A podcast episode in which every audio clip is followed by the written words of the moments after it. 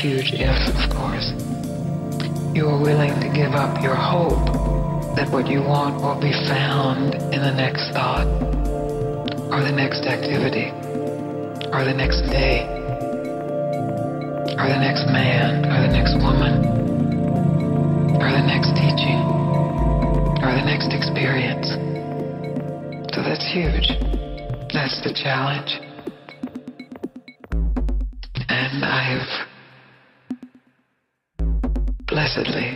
careful to challenge you. In that direction, that directionless direction.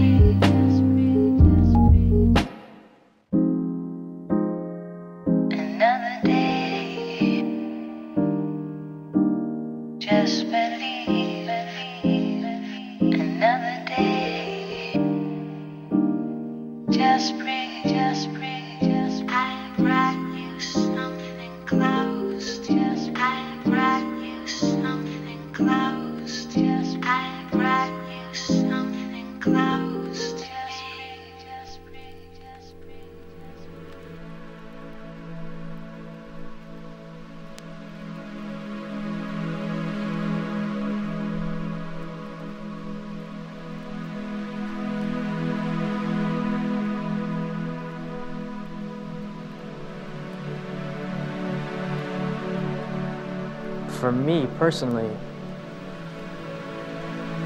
uh, when approaching the role, it, it- it's sort of hard to figure out because there's so many things that he gets hit with. In the simplest terms, like, and more, most abstract terms, I could say, it's a, it's a journey. Like, it's just a journey about discovering.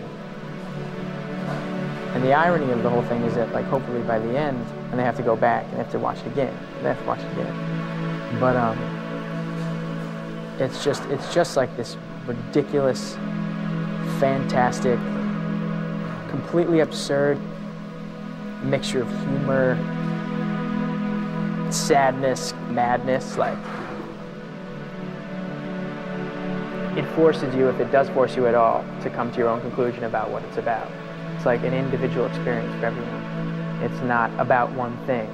No one can really come to any finite or like objective conclusion.